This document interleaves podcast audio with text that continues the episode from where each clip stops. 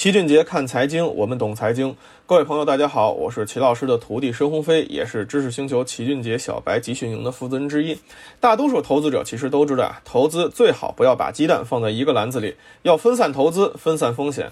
所以基金组合也成为了大家普遍认可的一种投资方式。不过，很多朋友认为的基金组合呀，就是买一大堆明星基金，甚至买十几只近几年收益最好的基金组合在一起，以为这么做就可以分散风险，获取更高的收益。但其实啊，这种做法。完全没有起到组合作用。很多基金近几年涨得都很好，恰恰说明他们风格很相似。一旦市场风格转向，面对组合中的基金集体大幅回撤，多数人呢依旧是扛不住的，最终还是会在恐惧中缴械投降。结果就是跟只买一只基金也并没有啥区别。所以构建基金组合呀，并不是牛基数量越多越好，最关键的三要素就在于分资产、分风格和不相关。首先，分资产指的就是呀，基金的类型我们要先分清楚，是偏股型基金还是偏债型基金，单只基金的股债比是多少，把它们搭建在一起，整体组合的股债结构又会变成什么样？每一个组合的资产配比呢，应该都是带有针对性的。一般来说，股票比例每增加百分之十，组合的最大回撤可能也会增加百百分之五到十。所以，投资前必须先问清楚自己投资期限是多久，到底能承受多大风险。如果扛不住百分之二十的下跌，就最好不要配百分之六十以上的股票资产。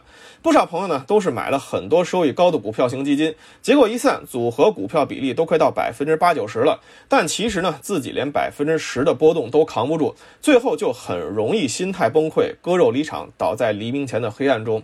其次，每只基金的风格也要分清楚。如果组合中的基金持仓风格都一样，那么当市场风格切换的时候，组合肯定还是会大起大落，风险并没有得到分散。一般来说呢，风格可以简单划分为以沪深三百为代表的大盘价值和以创业板为代表的中小盘成长。价值里面比较有代表性的行业包括银行、保险、食品饮料、医药、消费等等。成长行业的代表就是新能源、半导体芯片、电子科技领域等。所以，我们挑选基金的时候呀，不要只看收益，而是要尽量寻找持持仓行业风格不同的基金，把它们捏合在一起，形成互补关系，帮助我们平抑组合整体波动。最后呢，就是这些基金的相关性越低越好，尽量不要出现同时大涨大跌的情况。人性的趋利避害啊，总会诱导我们追涨杀跌，因此我们才要借助组合的力量，找到那些长期都是上涨趋势，只是上涨阶段各不相同的基金，把它们凑成一个拼盘，组合在一起，平抑风险。哪怕一只基金短期哑火，其他基金也能继续带队。每只基金啊，就像铁路警察一样，各管一段，各自都有翩翩起舞的季节。没有人会一直幸运，也没有人会一直点背，因为市场风格呀总是在风水轮流转。也就是说，不管谁表现，最后组合都能稳稳前行。我们只需要关注组合整体收益就好了，而完全没必要在意其中某只基金短期不表现。荤素搭配才是一桌好菜。如果一桌十盘菜都是红烧肉，也就失去了搭配的意义。如果组合中的基金啊都是同时大涨大跌，那还不如只买一个呢。